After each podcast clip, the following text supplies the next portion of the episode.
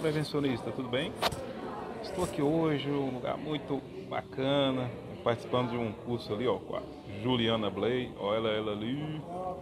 E aí, a gente vai conversar hoje sobre cultura de segurança, sobre melhoria. É, tem muitos colegas que reclamam muito da empresa, né, de não terem condição para fazer um, um diagnóstico de cultura de segurança, para não ter, por não ter autonomia, por ter dificuldade de convencer os líderes, etc. E alguns de nós fica sempre esperando a condição ideal para poder fazer alguma coisa na empresa. Eu acho que o grande desafio do profissional de segurança, profissional moderno, é começar a atuar hoje com o que você tem. Então, enquanto sua empresa não tem condição de contratar um diagnóstico de cultura de segurança, enquanto você não tem toda aquela autonomia que você queria, enquanto os líderes ainda não se envolvem tanto em segurança como você queria, talvez nesse cenário todo a grande pergunta é: o que você pode fazer agora? O que você pode fazer agora dentro da sua realidade, ainda que pequenas coisas, mas que já vão ajudar você a começar a levar a sua empresa para o próximo nível da cultura de segurança. Hum? Então, algumas ideias aqui, eu anotei algumas ideias. Que tal avaliar a qualidade das reuniões da CIPA? Não precisa de grandes investimentos para fazer isso. Basta você ler as últimas atas e ver o que, que eles andam discutindo nas reuniões e buscar intervir de alguma forma. É, talvez ajudar a CIPA em suas eventuais necessidades, que estão aonde? Não sei, quem tem que saber é você que está aí na empresa. Né? Talvez a dificuldade deles esteja em cumprir um plano de ação, talvez a dificuldade deles seja em conseguir ligação com outros setores para fazer as coisas acontecer. Talvez a dificuldade deles seja fazer a ata subir lá para a liderança da empresa, para a liderança da empresa tomar alguma atitude. Né? O que você pode fazer aí agora?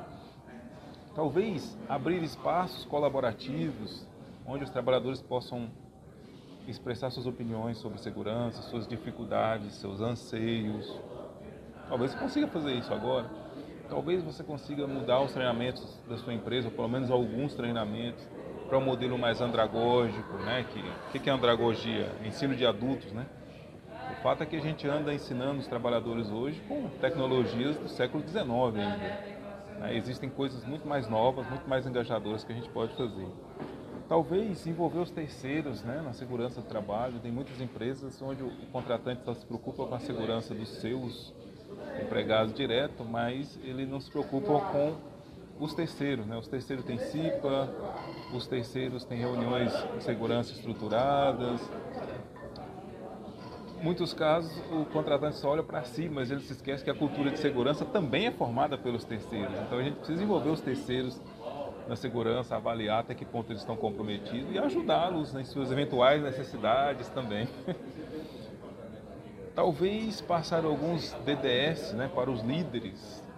O Kevin Burns, que é um consultor de empresa americana, ele tem um dizer que eu acho muito interessante. Ele diz que todos os profissionais de segurança do mundo, pode juntar todos eles, para o trabalhador da área, todos os profissionais do mundo não têm um peso tão grande quanto o líder imediato do trabalhador. E isso é verdade, né? Você pode ter a maior autoridade de segurança do mundo, as maiores autoridades, mas para o trabalhador, a autoridade é o líder dele. Então, quando você coloca um líder para falar sobre segurança, normalmente o peso é muito maior. A possibilidade de mudança ou a possibilidade de reflexão é muito maior. Então, prevencionista Talvez a provocação dessa live aqui, desse, desse vídeo, né, seja o que você pode fazer agora dentro da sua realidade com o que você tem. E que essas pequenas coisinhas né, já comecem a fazer a sua empresa caminhar na direção do próximo nível da cultura de segurança. Claro, no, no mundo ideal, né, a gente a gente quer dar um salto logo, né, um salto no nível da maturidade da cultura. Mas no mundo real nem sempre isso é possível. No mundo real, às vezes, andar aquele, aquele pequeno passo já pode fazer uma grande diferença.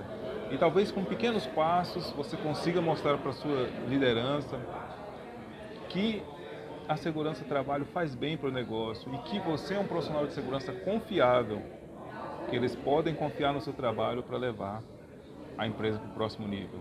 Prevencionista, o que você pode fazer agora aí na sua empresa, com o que você tem?